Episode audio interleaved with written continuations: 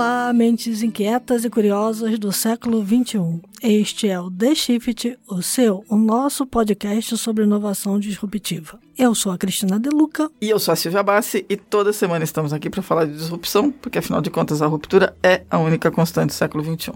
Mas antes de entrar no assunto de hoje, um recado da Embratel, nosso patrocinador. E o tema são as empresas focadas no cliente. Se você tem um produto inovador, mas a conversa com seu cliente continua pelo canal tradicional, a chance de você e eles se separarem muito em breve é enorme. Até porque o consumidor hoje está tão acostumado a usar os seus aplicativos, os seus smartphones para se conectar com diferentes startups, ele espera esse mesmo tipo de relacionamento das empresas tradicionais. E a única forma de você fazer isso é utilizar outros tipos de plataforma de relacionamento. Não adianta ter ideias disruptivas se você continuar usando um formato tradicional. E é aí que entra a plataforma Omnichannel que viabiliza esse tipo de estratégia. Exato toda estratégia omnichannel se baseia no uso simultâneo e interligado de diferentes canais de comunicação, sempre com o objetivo de estreitar essa relação entre cliente e empresa e buscar aprimorar a experiência do cliente. É aí que a Embratel entra apoiando esse relacionamento. A plataforma Omnichannel Genesis usa recursos de inteligência artificial e conecta todos os canais de atendimento na nuvem, incluindo chat, voz, e-mail, formulários na web. Vocês conseguem ver todos os detalhes da plataforma da Embratel no site embratel.com.br/omnichannel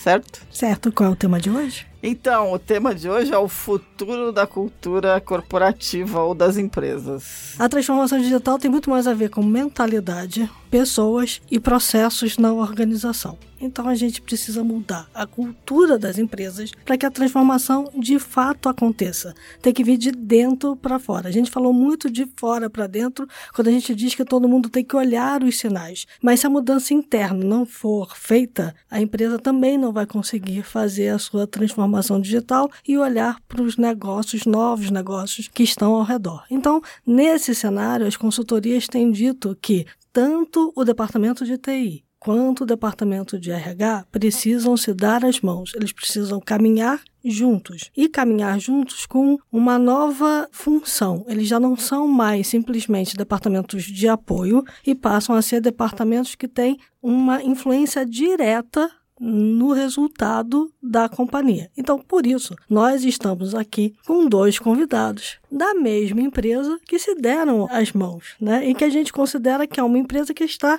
adiantada no seu processo de transformação digital, que é a Sul América Seguros. Muito bem. Então, vou dar as boas-vindas para Patrícia Coimbra, VP de Capital Humano, Administrativo e Sustentabilidade, e para o Cristiano Barbieri, que a gente já conhece de uma longa data, VP de Transformação Digital, Tecnologia e Inovação. Então, muito obrigado por terem vindo. E aí a gente queria começar comentando uma coisa que ambos vêm é, de duas áreas que sofreram uma mudança grande ao longo desses últimos anos. Cristiano a gente conhece de bastante tempo, quando era cara da TI, né? Sim. Não é mais o cara da TI. E a Patrícia, pelo que a gente entendeu, não é mais a pessoa de RH, é muito mais do que isso. Acho que vale a pena a gente começar discutindo um pouco essa mudança de papel. Eu acho que sempre, todas as áreas da companhia sempre tem que estar voltadas para a estratégia e para o negócio, né? Então, todo mundo tem que ter o chapéu da estratégia do negócio. Às vezes fala assim, não, você tem o chapéu de RH, ou você tem o chapéu de TI, ou o chapéu de finanças.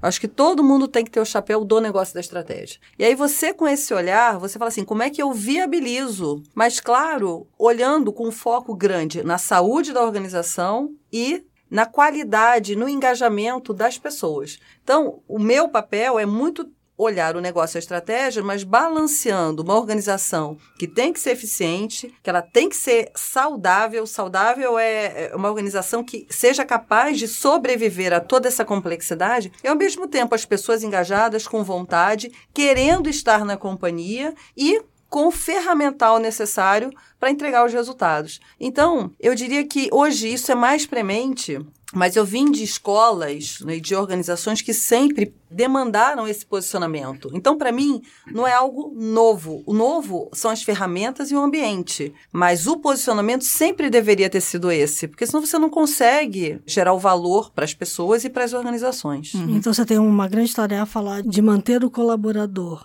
totalmente motivado, né? E adequado à cultura da empresa e à estratégia da empresa. É, eu diria que sim, em parte, porque é o engajamento, né? Porque a motivação vem da pessoa. Então, assim, como você cria um ambiente em que a pessoa esteja motivada, dê a ferramenta e o ambiente em que ele consiga entregar os resultados dele. E a questão da aderência à cultura, a gente quer, claro, ter um, um, certo ambiente comum, mas que, assim, valorize muito a diversidade. Essa é uma ambiguidade, essa é uma contradição, né? Como é que eu tenho um ambiente comum, porém diverso? Uhum. E a todo momento você tem que ir checando isso com as pessoas, checando isso com a liderança, para ter esse balanço saudável também, né? De comum e diverso. Porque pessoas que se sentem bem rendem mais o tempo inteiro. Muito mais. Muito Não, mais. E, a, e a diversidade traz o olhar abrangente, né? Porque traz valor. Você tem, você tem um olhar só, todo mundo na mesma bolha, você não vai conseguir achar solução nenhuma. A diversidade vai por aí. Exato. Mas é um processo ongoing, né? É um processo de construção de cultura envolvendo as pessoas que também vão ter que mudar, porque não é só ela mudar, mas ela também ajudar a construir essa mudança. Exatamente. Então, assim, todo mundo, eu acho que essa talvez seja a grande sacada ou o grande salto. É quanto todo mundo sabendo, né, dessa missão ou desse propósito, é desse, né, para onde a gente quer ir, todo mundo assim, isso é legal e todo mundo participa disso. Uhum. Né? Então, a gente não está lá, mas é isso que a gente cada vez mais convida no ambiente da companhia, convida as pessoas a serem quem elas são e entenderem para onde a gente vai e todo mundo poder contribuir, porque não vem de um só, né? Vem de todo mundo. Então, Cristiano, acho que a sua missão é ainda um desafio maior, né? Porque você, além de lidar com tudo isso que a Patrícia falou, ainda tem que lidar também com a falta de mão de obra qualificada no mercado, porque a gente já falou aqui em alguns outros programas, né? Vamos lá, a gente a gente está num momento extremamente desafiante, mas extremamente divertido, né? Hum. Da onde vem a transformação digital? A transformação digital vem de dois fatores muito fortes que aconteceram nos últimos 15 anos, que é a criação dos smartphones, aonde houve uma popularização muito forte de aplicativos aplicativos e do, da redução do custo de tecnologia. Então, a, as ofertas de tecnologias em cloud popularizaram muito e os dois fatores juntos fizeram uma, ocorrer uma proliferação de ofertas para quase tudo que a gente conhece. Então, se você olha historicamente, as grandes empresas elas eram estruturadas para levar inovação para o mercado baseado nos seus próprios produtos e serviços, baseados naquela linha de montagem que eu tenho, nos engenheiros que eu tenho, eu lançava produtos baseados nesses recursos, olhando para dentro. Hoje em dia, a gente está no momento que o consumidor é muito empoderado. Como com poucos cliques ele consegue comprar qualquer coisa, ele consegue pesquisar qualquer informação, ele se tornou muito forte, ele se tornou muito empoderado, que muda muito a equação. Isso a gente está fazendo com que a gente veja uma mudança muito forte no comportamento do ser humano, uma mudança muito forte na forma como a gente consome produtos e serviços. Isso leva a que todas as empresas, sem exceção, desde a retirada de minérios até a produção de veículos ou serviços ou seguros, bancos, elas tenham que mudar a forma que trata a inovação, a forma como ela conduz a sua própria evolução. É disso que se trata a transformação digital. Então a gente está falando o quê? De mudança cultural. Eu costumo falar que não vai haver empresa onde o negócio, as pessoas de negócio não conheçam muito de tecnologia e não vai haver pessoas de tecnologia que não conheçam muito, muito de negócio. negócio. Então você mexe bastante nessa equação de cultura e do ser humano. Isso que é transformação digital. Então você tem que pegar empresas né, que historicamente olhavam muito para dentro e agora tem um consumidor em franca mudança, numa velocidade muito forte, que nunca tinha tinha sido vista e mudar bastante a forma como se aborda o mercado, a forma como se pensa produtos, inclusive que possa fazer sua própria disrupção. Quão aberta é essa empresa? Quão preparada é essa empresa? Como que se pode é, mapear esse consumidor para que não importa para onde o consumidor vá, a gente vai estar tá lá. Essa é a minha missão em conjunto com a Patrícia. E eu costumo falar que esse projeto não é um projeto do presidente, é um projeto dos acionistas. Né? Transformação cultural e transformação digital não é um projeto de uma área, é um projeto de todo mundo. Por uhum. quê? Porque o nosso cliente cliente, o nosso consumidor, os nossos parceiros, eles estão mudando numa velocidade nunca antes vista. Então a gente está falando de, de mexer e repensar a empresa como um todo, na velocidade que a gente decide, na forma como a gente aborda o cliente, na forma como a gente experimenta. A gente está vivendo um mundo, como o comportamento humano muda muito rapidamente, a gente tem que experimentar muito. As empresas mais inovadoras hoje em dia são empresas que têm milhares, talvez milhões de experimentações. Não são aquelas empresas que fazem três, quatro, cinco testes por ano. Então esse, esse é o nosso desafio, como que a gente transforma uma grande seguradora de saúde, de outros ramos, uma empresa que tem investimentos, numa empresa que experimenta muito, numa empresa que valoriza o cliente ainda mais, numa empresa que não importa para onde o cliente vá, a gente vai estar tá lá com a melhor oferta para ela. E isso requer, obviamente, uma revisão da forma de atuar, da forma de pensar, uma mudança total de velocidade, uma mudança total de experiência. Costumo brincar, a gente tem na Sul América aplicativos de muito sucesso. Nosso aplicativo de saúde, a gente tem uma nota altíssima, de 4,5, que numa escala de 1 a 5 é, é de fato uma nota muito importante, porque a gente acertou a experiência, porque a gente está conseguindo levar serviços que o cliente valoriza.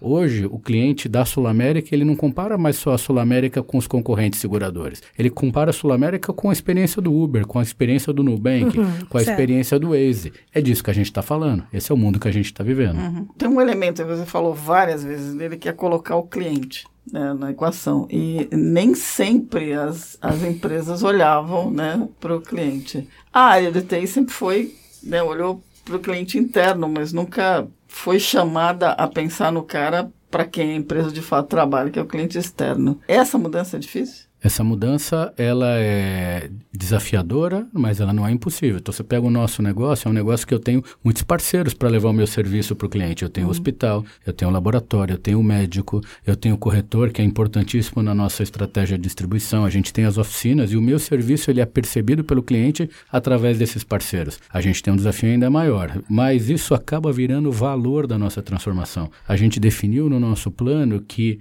olhar o cliente e levar a melhor experiência para o cliente é fundamental na nossa transformação e isso se tornou algo extremamente relevante na forma como a gente premia, desenvolve, treina e valoriza as pessoas. Não isso. existe empresa digital bem-sucedida que não olhe o cliente no centro. Não existe empresa digital bem-sucedida que não pense em levar a melhor experiência para o cliente. É assim que a gente está fazendo na Sul América. Obviamente, para algumas indústrias é mais difícil. Para a gente, eu acho que a gente está fazendo isso numa maturidade muito legal, muito interessante. A gente está conseguindo, a gente criou papéis novos, como os designers designers, a gente criou uma área nova como a área de experiência do cliente e as nossas squads, que são os nossos times que estão fazendo toda essa transformação digital para os nossos clientes e corretores, têm todos esses papéis representados. Então, tem método, tem disciplina, tem foco, mas principalmente tem pensa no cliente no centro de todo e qualquer desenvolvimento, toda e qualquer inovação que você vai levar. É assim que as empresas digitais fazem. É assim que a Sul América está fazendo. Essa mudança toda de papéis ela trouxe algum tipo de atrito das áreas mais antigas dentro da empresa? Como é que vocês conseguiram lidar com isso? É, exatamente assim. Essa é uma realidade. Então, pelo fato da gente não ter começado agora e não estar tá já digital, a gente, né, o que o mercado chama de incumbente. Então, a gente completou 124 anos de vida agora em dezembro e estamos nessa jornada aí alguns anos, três anos nessa jornada digital. Então, acho que uma coisa que é muito importante todo mundo que está passando por isso saber é a gente vai conviver com várias realidades ao mesmo tempo. Então, não é transformar todo mundo digital, nem ser analógico o tempo todo, é a gente entender que tipo de estrutura, que tipo de talento, que tipo de organização é mais adequada para aquele desafio de negócio. E a gente se estruturar e saber conviver com essas realidades diferentes. Então, sim, a gente tem conflito, sim, a gente tem esse, poxa, você está fazendo de um jeito diferente desse. Então, ao longo desse tempo, o que a gente vem fazendo é, existem sim, e a gente vai ter que trocar as pessoas de um lado para outro para tanto a gente ter mais gente sendo capacitada nesse mundo novo, quanto também polinizar quando voltar e ajudar a novas transformações e a novas ondas. Então, como a gente estava falando, é uma grande jornada. Então, cada vez mais a gente tem pessoas transitando numa realidade e noutra, que daqui a pouco vai ser um mundo hiperdigital e digital e não digital e analógico. Uhum. A gente sempre vai estar convivendo com momentos diferentes dentro das organizações. É porque eu acredito que nesse momento de transição você tem aquele cara que conhece muito bem o ferramental para desenvolver uma tecnologia digital e o outro que conhece muito bem o negócio. E você vai ter que fazer os dois conversarem o tempo inteiro. Talvez o cara de negócio ainda não consiga desenvolver um produto do zero, mas o cara que desenvolve produto tem que aprender com ele como é que o negócio funciona para fazer esse match. É, né? exatamente. Aí a gente tem os squads justamente por isso, que a gente tem competências complementares, né? E essa é a beleza do squad, de uma forma bem ágil. E aí nisso a gente tem ferramental para pegar uma pessoa de negócio e desenvolver no digital e uma pessoa de mercado digital ou de dentro digital que entenda mais do negócio negócio, mas sabendo que cada um tem a sua competência. Vai continuar tendo a sua competência e é no time que a gente tira o melhor, é no time. Mas a gente tem uma série de métodos que ajudam a dar forma para isso. Tá, tá bom. Tem dois grupos extremamente diferentes. A gente trouxe talentos digitais de fora, tem gente de dentro que tem mega potencial. Como que a gente faz? A gente tem usado métodos importantes que usam um pouco de Lean, a gente usa bastante Lean na Sul América, que usam métodos ágeis, que usa design, porque hoje o design é bastante importante nessas ações de experimentação. Você está falando design thinking. Né? Design thinking, de, a gente, design, a gente, design mesmo. O design mesmo. É, esse conjunto de métodos ajuda que esses grupos multidisciplinares, e a gente está tentando estimular a diversidade cada vez mais, consigam, pensando com a cabeça do cliente, experimentar. Se você experimenta, se você mede bastante essas experimentações, você vai ser inovador, porque o comportamento está mudando de novo. Então, esse, esse, conjunto de métodos que a gente vem adotando na Sul América tem ajudado a gente a conseguir formar um grupo muito mais digital, muito mais inovador. E à medida que a gente vai expondo a companhia como um todo a esses processos, a gente vai conseguindo contaminar e a gente vai conseguindo polinizar mais gente. A gente usa bastante esses verbos lá, entendeu? Vocês diriam que isso é um pouco de gestão do conhecimento também? É uma gestão gestão de um monte de coisa. É gestão do conhecimento, é gestão de cultura, é gestão, gestão do negócio. Então, isso acaba gerando vários efeitos. Né? É, hoje, cada vez é mais difícil você classificar o que, que você está fazendo, porque é tão rico, é, é, difícil nomear. Quando você nomeia, você, eu acho que reduz. Reduz. Uhum. É, eu acho que toda vez, assim, é deixar vir e do que veio, como é que você tira o maior potencial daquela oportunidade. É porque a gente ainda tenta colocar nas casinhas, né? Quando a gente vai olhar as consultorias, por exemplo, as consultorias falam muito que o RH tem que fazer gestão de informação do conhecimento, aquisição de talentos, jornada de local de trabalho flexível, quer dizer, tudo isso está casado, né? Tudo isso Não tá tem casado. como dissociar. Exatamente. É, é criar esse ambiente fértil para acomodar toda essa diversidade, toda essa experimentação que o Cris está colocando, né? todo esse valor. Agora, tem, tem uma questão aí nessa mudança. Tem um estudo novo aqui do IDC, o relatório deles sobre transformação digital 2020, que eles fizeram as previsões que eles sempre fazem. E tem uma a previsão número 8, que é KPIs, KPIs digitais maduros. E uma vez conversando com um consultor, tinha uma questão que era super importante, que é a seguinte: você não consegue criar uma cultura do erro, da experimentação, se você mantém departamentos que já existem embaixo de KPIs ou de métricas antigas, porque esse cara ele tem que encarar a métrica antiga, ele tem que entregar, porque a empresa está andando, e ao mesmo tempo ele tem que ter o, o espaço para errar, né? Aquela história de você não planta uma árvore na sombra de uma grandona porque não vai rolar. E você não fagocita então, o departamento de inovação, né? Você tem que fazer uma coisa inteira. Como é que você faz isso? Como é que você trabalha? Porque o, o IDC prevê que o KPI digital maduro, embora seja a previsão 8, ela está mais fácil de acontecer agora em 2020, entre 2020 e 2021, do que a outra que é criar colaboradores digitalmente habilitados ou preparados, que é mais difícil de ocorrer, mas que também precisa ocorrer, porque a mudança cultural total da empresa está mapeada lá para 2024, por aí.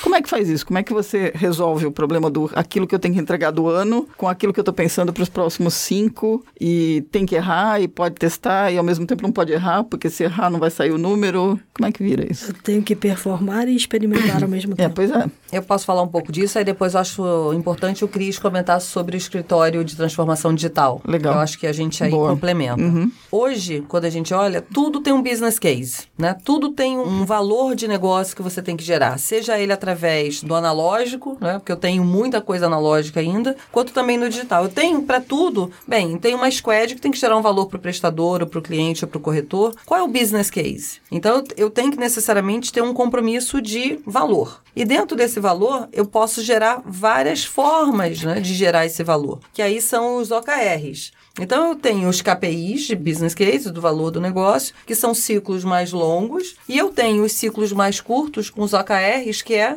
como é que eu gero essa experimentação toda para gerar este valor, que não necessariamente eu sei a forma de chegar nela. Então, a gente coexiste com os dois modelos, ainda hoje engatando os OKRs dentro dos KPIs para você fazer um processo de desempenho e de distribuição e de meritocracia. Hoje ele ainda está dessa forma. Amanhã, ou ano que vem, eu não sei como é que vai estar, porque, de novo, a gente não tem um modelo para encaixar. A gente, dependendo da organização que a gente tem, do valor que a gente tem que gerar, qual o melhor ferramental, o melhor processo para aquele momento da organização. Então, acho que isso cada vez mais a gente tem que ver. Quer tem dizer- um momento. Aquela coisa muito amarrada de definição de cargos, de plano de carreira, de coisa que muda um pouquinho, né? ele vai flexibilizando. Hoje ele, a- as pessoas ainda querem isso, mas a gente faz através de torres, assim, são várias torres em que as pessoas podem transitar na carreira delas, mas isso cada vez vai ser mais, vamos dizer assim, fluido do que é hoje. Complementar, né? Nós tomamos uma decisão que é o caminho que a gente acredita. A gente já tinha várias alternativas para transformar a empresa. Então,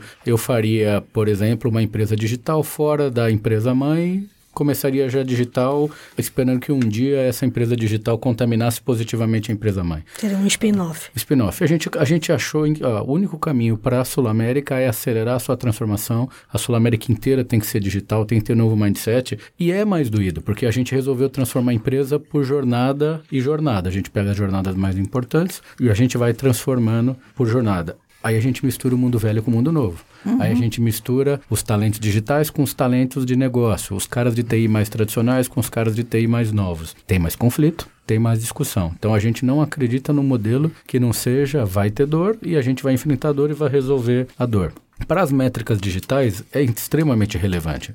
A gente tem feito uma série de coisas. A gente criou o que a gente chama de eh, Digital Transformation Officer, que é o escritório da transformação. O escritório da transformação ele tem a, a responsabilidade de gerir os métodos e os processos de transformação digital, o nosso plano como um todo e principalmente as métricas digitais. Eu e a Patrícia, para vocês terem uma ideia, a gente já queria passar a, a movimentar o modelo de métricas de mais tradicional com KPIs para um modelo de métricas mais digitais usando os OKRs, os objetivos e resultados chaves. Né? Nós compramos 100 livros de OKR e distribuímos para o pessoal das squads e pelos, pros- dos executivos, para os diretores e vice-presidentes. 100 livros nós compramos. Todo mundo leu. O negócio virou um negócio tão viral que o próprio pessoal das squads de saúde, eles fizeram quase 20 encontros com mais ou menos 90 pessoas e eles definiram os 88 OKRs que as squads de saúde, que está fazendo jornada do paciente, jornada do médico, combate de fraude, eles definiram usando as melhores práticas de OKR e a gente está girando o primeiro ciclo. Obviamente, é uma experimentação. No primeiro ciclo dá problema. Tem coisa que a gente definiu que a gente está ajustando, mas virou um negócio viral que a gente tem 100 pessoas que tomaram a decisão e a gente está medindo. Então a gente está experimentando. A experimentação não é experimentação para o cliente só. Experimentação de um método novo que a gente não sabia fazer, que a gente está aprendendo e está evoluindo. Esse tipo de coisa é muito fundamental. Que a hora que a gente faz isso,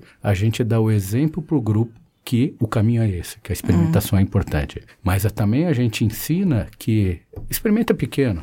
Não precisa experimentar grande. Ninguém vai fazer uma loucura na, inter- na autorização de internação de cliente. Não é ali que a gente vai experimentar. Ninguém vai fazer uma loucura no conta corrente de cliente, né? Mas tem métodos, você consegue definir pequenos pedaços, fazer uma experimentação numa praça pequena, num processo controlado e vou acompanhar. Legal, faz, faz 20, faz 30.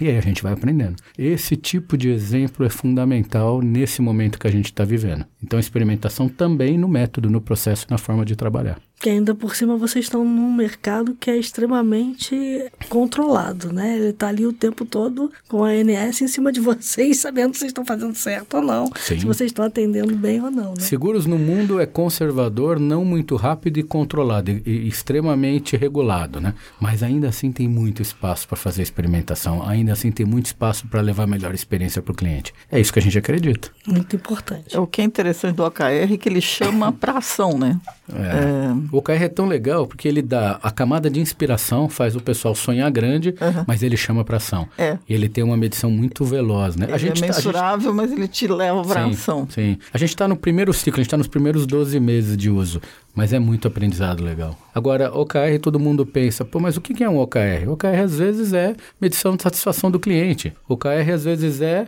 uma redução percentual na conta médica. OKR às vezes é Esse é, um o- é o número de pessoas engajadas. número de pessoas engajadas. São métricas de negócio que a gente gere através de métodos novos, mas todas são métricas de negócio. Me corrija se eu estiver errada, porque ele falou assim, mais de 80 OKRs. Quando a gente fala de KPI, a gente sempre pensa o seguinte, vamos fazer poucos KPIs, senão a gente não consegue medir, né? E aí não consegue gerir. Como é que a gente ge- consegue gerir com mais de 88 OKRs? Que aqui, quando ele colocou, os 88 são para vários squads. Ah, então então Né? várias Então, ele, ele totalizou, né? Então, quando a gente olha, por exemplo, né, KPIs e OKRs, a gente fica, gira em torno de 5 a 10, no máximo. Por cada- squad ou por, por time. projeto, tá. Então a gente tenta limitar porque é aquela coisa, se você tem muitos, você não está você não priorizando. está você não tá medindo nada. Exatamente. Mas você tende a ter o KPI para a empresa e o OKR para o squad. Eu tenho o KPI organizacional, o KPI por algumas áreas que são mais. funcionam ainda no modelo hierarquizado. E também quando você completa os ciclos semestrais ou anuais, a gente trabalha com anual, né, de meritocracia e distribuição de resultado,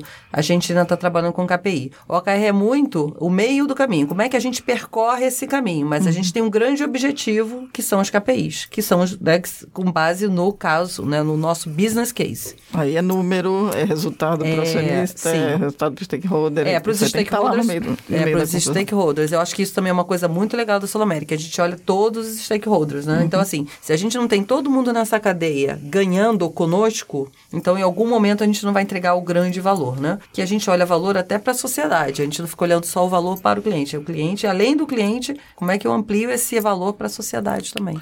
E a gente não sabe responder se um dia vai ter só OKR ou só KPI. A gente está aprendendo a usar os dois, né? Tá. No momento que eles têm que conviver e a gente está dando a melhor forma. Esse aqui a gente acompanha o institucional, a gente não tem OKRs para tudo. E nas squads, que é onde a gente está muito mais digital, a gente está usando os OKRs e os dois se falam, entendeu? É, e aí eu vou entrar com uma outra pergunta. Eu perguntei da quantidade, agora eu vou perguntar do tempo. O OKR, ele tem um prazo definido para ser medido? Qual é o prazo que você trabalha? A forma como a gente resolveu fazer a nossa transformação de jornadas, a gente está entregando projetos de negócio usando formas digitais. Então a gente está montando as squads com processos que tem Lean, Ágil e Design dentro para entregar os projetos de negócio. E a o modelo que a Sul América tem trabalhado para isso, a gente aprova um ciclo de seis meses. Então os OKRs são derivados desse ciclo de seis meses. Aonde eu quero estar daqui a seis meses. Quando você quebra isso em sprints mensais, aí obviamente eles definem metas mensais para chegar naquele ciclo de seis meses, entendeu? Perfeito. Aqui você falou o primeiro ciclo, então estou chegando à conclusão que você está terminando realmente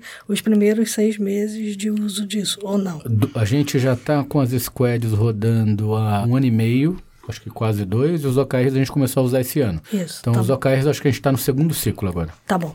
Muito bom. A gente falou recentemente de um livro chamado Lunáticos, que é o seguinte, que é para você atingir um moonshot, você precisa de lunáticos e não de pessoas normais. Quantos lunáticos vocês têm lá dentro da, da empresa? Quem faz o long shot? Eu, eu acho que a gente já tem hoje algumas centenas de pessoas com esse perfil, porque a gente começou há três, quatro anos atrás. Tá. Né? Então ainda temos um desafio. Agora, a gente não acredita que nem só o lunático transforma a empresa, nem só o mundo mais tradicional transforma a empresa. O mix é o que transforma É, a com empresa. certeza. Não, Então a é gente já vê hoje projetos, a gente usa Lean para fazer as nossas transformações de jornadas. Né? Então tem local onde a gente decide transformar a jornada do funcionário, é uma que está priorizada, porque a gente acredita que a gente só escala a transformação da empresa se a jornada das pessoas como funcionário for digital, for uma jornada encantadora, porque aí sim a gente vai ter o walk the talk, literalmente. A gente fez vários encontros no que a gente chama no nosso ciclo de que é o nosso roxim, que é, grosso modo, é um ciclo de planejamento.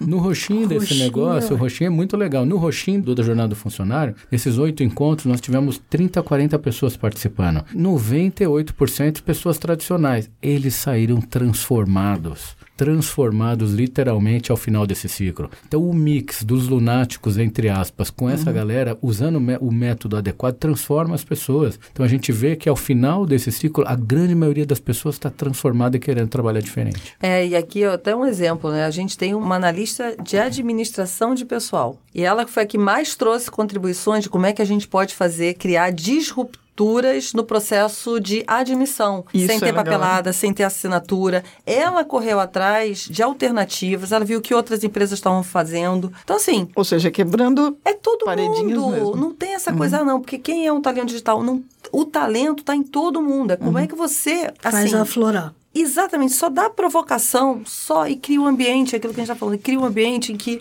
a pessoa se sinta assim, você vai lá e pode falar e pode trazer. Quantas gerações convivem hoje na Sul América? A gente tem todas as gerações. Tá. Todas as gerações. A gente tem. Do baby boomer ao Temos Z. todas. Então A não é uma questão geracional, vamos tirar isso da frente. Ah, Não é uma questão. A gente tem gente, por isso que a gente fala, né? É The Voice. Uhum. É, quando você olha, né, você já pré-julga, e você não tem que pré-julgar nada. Você simplesmente convida as pessoas, porque tem uma expertise, porque tem a disponibilidade, porque tem a vontade, e dali vai sair um caldo. A gente confia que dali vai sair um caldo. E não tem idade. Tem gente nova, super conservadora, e tem gente com muita experiência que é super, tá super aberto. Então, eu acho que a gente tem que ser meio The Voice nisso, sabe? Bacana. Queria fazer uma última pergunta aqui, que é a seguinte: quando você fala da gente ter essa jornada né, do colaborador, na jornada do colaborador também entra um trabalho mais flexível, né? Eu posso não ter horários fixos, posso ter um home office, posso ter uma pessoa indo para a rua para ver como é que determinado cliente está reagindo a um determinado. Quer dizer, eu tenho esses olheiros também, na,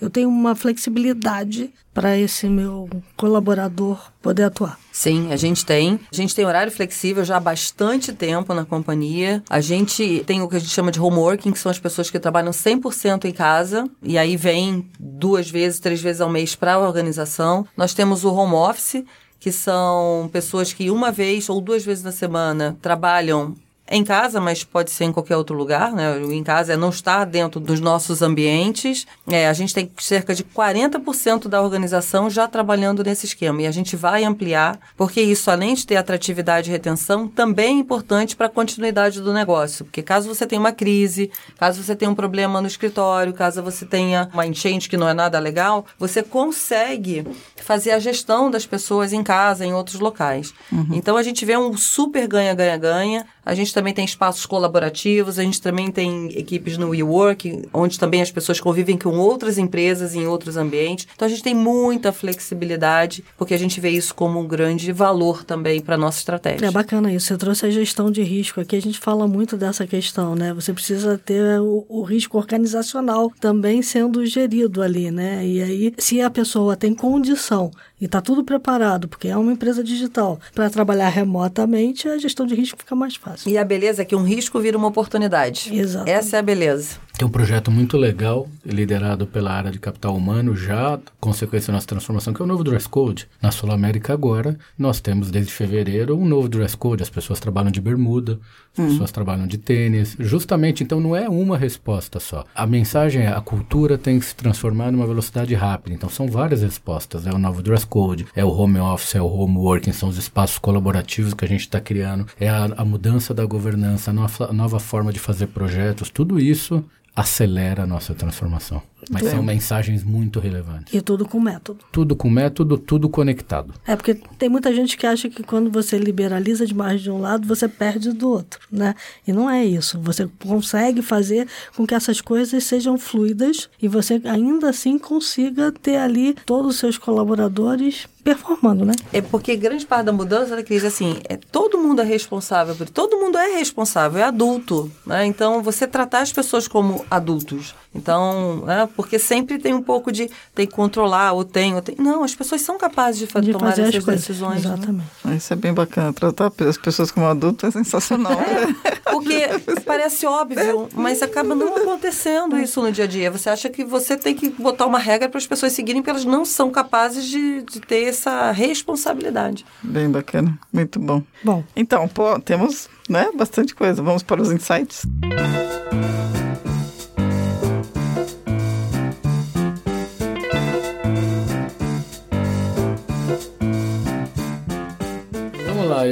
tenho uma sugestão, como eu falamos das métricas digitais, dos OKRs, tem um livro muito legal que nós compramos uma centena e distribuímos para os nossos funcionários e, e, foi muito legal, que é em português o título dele é Avalie o que importa, em inglês é Measure What Matters, que conta a história do John Deere, que conta a história desde a primeira adoção dos OKRs na Intel, que Isso, foi quem criou.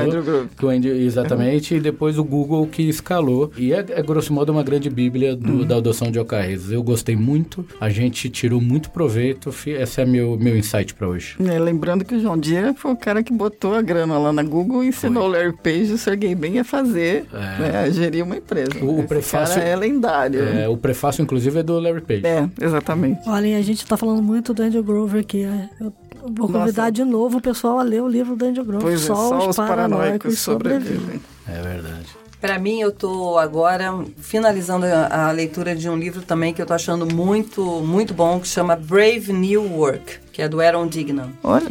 E ele fala o seguinte: ele faz um olhar executivo muito tempo e agora ele é consultor e ele trabalha todos os métodos né, organizacionais, como gestão, como estratégia, como, enfim, orçamento, tudo, todos os grandes processos em dois pilares, que, é, são pilares que ele acredita muito do mundo de hoje, que é o quanto você é people positive, é acreditar que as pessoas têm essa responsabilidade, as pessoas querem as pessoas fazer podem. o melhor, as uhum. pessoas podem. Então, esse é um pilar, uma crença muito importante dele, que acredita na auto-organização. E a segunda crença dele é da complexidade. A complexidade está aí, ela só vai aumentar. Então, como é que a gente se estrutura esses processos acreditando nas pessoas e vivendo realmente a complexidade, que você não controla, você consegue ser o que responsivo, emergente, você tem que ser muito mais fluido, né, para você sobreviver nesse mundo. Inclusive, antes da gente começar a gravar, você falou que não é mais VUCA, é? Pós-normal. Pós-normal, explica É, o mundo é pós-normal, ele tem três seis, que é o caos, a complexidade e a contradição. Cada vez você vai ter um mundo mais polarizado. A ambiguidade, ela ainda é cinza, né? Mas a contradição você tem que trabalhar em mundo e um mundo que é contraditório. Como é que você é robusto o suficiente para essas contradições? Né? Cada vez mais a gente vai ter que ser maleável, flexível e resiliente. E resiliente. Muito bom. Então, já que você falou de contradição, eu ia dar uma dica, mas eu vou dar outra. Vou mudar minha dica aqui agora. Recentemente, a gente, a gente fez uma entrevista com o CEO da Startup Farm, o Alan Leite, e ele tava, a gente estava discutindo a questão do founder como sendo a peça-chave para uma startup. Quer dizer, é o cara que tem uma ideia, quer mudar alguma coisa e quando você investe numa startup, você está olhando para aquilo. E a gente foi, e eu comentei com ele que esse foi um ano complicado de founders, né? Muito founder pisando na bola, e como é que você separa uma coisa da outra? E ele falou o seguinte: é como o conto do Machado de Assis, a igreja do diabo. E aí eu recomendo que vocês procurem e leiam o conto do Machado de Assis chamado A Igreja do Diabo, que basicamente fala sobre as contradições humanas. O conto é absolutamente sensacional, dá para achar, dá para baixar em PDF, os direitos autorais estão liberados, e ele é muito, muito legal. Não vou, eu não vou spoiler, como diz o, o pessoal, não vou spoiler o fim, mas é a igreja do diabo, que a, a história é basicamente o seguinte, o diabo fica bravo e resolve abrir uma igreja. que é exatamente o oposto, e Deus fala, vai lá, vai lá, se vira. Muito bom. É muito, absolutamente bom, então eu recomendo, já que a gente está falando de contradição, é bom pensar nisso um pouquinho. Eu vou pegar a carona na contradição e vou para o caos absoluto, que é o seguinte, bom, a gente ouve falar muito sobre a questão dos robôs substituindo os humanos na força de trabalho, né, e da inteligência artificial agora chegando chegando com toda a força para substituir os humanos. Só que a gente esquece que hoje a inteligência artificial já está produzindo um efeito que é um efeito nefasto, que é o seguinte: são os trabalhadores invisíveis. São aqueles caras que estão ajudando as empresas a desenvolverem e a treinarem os seus sistemas de machine learning e de inteligência artificial e que são praticamente trabalhadores subutilizados, né? Eles têm uma tarefa que é uma tarefa intelectual repetitiva, então eles são os operários do futuro, é assim que eles estão sendo vistos. E o livro se chama Ghost Work da Mary Gray. Oh, isso é e muito o bom. Ghost é Work, pois é. Bem é, interessante. É. Ele vem exatamente. É o lado perverso da IA. É o lado perverso da IA. É mais perverso do que a IA destruindo empregos, que é a IA criando empregos que são empregos quase é, de é escravidão. É, o é subemprego. subemprego da IA. É. é o subemprego da tecnologia, o que é uma loucura. Então, a gente viu muito isso acontecer agora, então, é, recentemente, com algumas grandes empresas de tecnologia que foram forçadas a equalizar a sua força de trabalho e a tratar os terceirizados da mesma forma como tratam os seus trabalhadores correntes, exatamente por conta disso. Porque os terceirizados dizem assim: peraí eu estou ajudando a fazer o sistema da empresa e eu não ganho extra, eu não tenho nenhum benefício, eu não, eu simplesmente sou uma pessoa que trabalho por hora Enquanto mais eu trabalho, mais eu ganho. Né? Mas assim, mesmo quanto mais eu ganho, eu ainda ganho menos do que aquele cara que está empregado é, formalmente. É o emprego precário digital. Exato. É, é, é bem por aí. Essa é uma questão que a gente vai mergulhar nela se não tomar cuidado. A gente falou disso várias newsletters atrás, um artigo mostrando que tem algumas empresas no mercado especializadas em contratar esses subempregados para ficar, por exemplo, identificando coisas em fotos para o sistema de inteligência artificial e aperfeiçoando. Na Venezuela, no meio da crise toda, vários venezuelanos de classe média estavam trabalhando para essa empresa, identificando fotos para conseguir ter dinheiro para pagar as contas. Então, é uma história. Não, só, só, na economia é americana. Um é, só na economia americana eles estão dizendo que 8% dos americanos já trabalharam pelo menos alguma vez para essa economia fantasma. Então, é algo que está posto e que a gente aqui, como um país que vai entrar nesse mundo muito pesadamente a partir de 2020, vai ter que lidar também. É Machado de Assis, cara. a contradição é duro o negócio.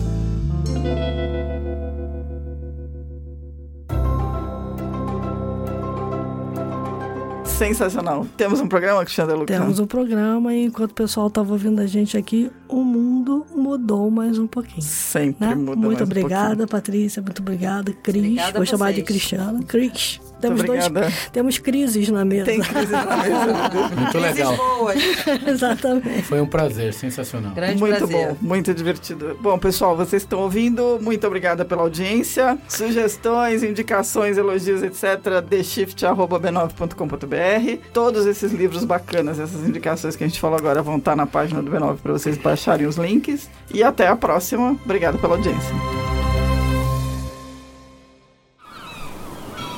Este podcast foi editado pela Maremoto.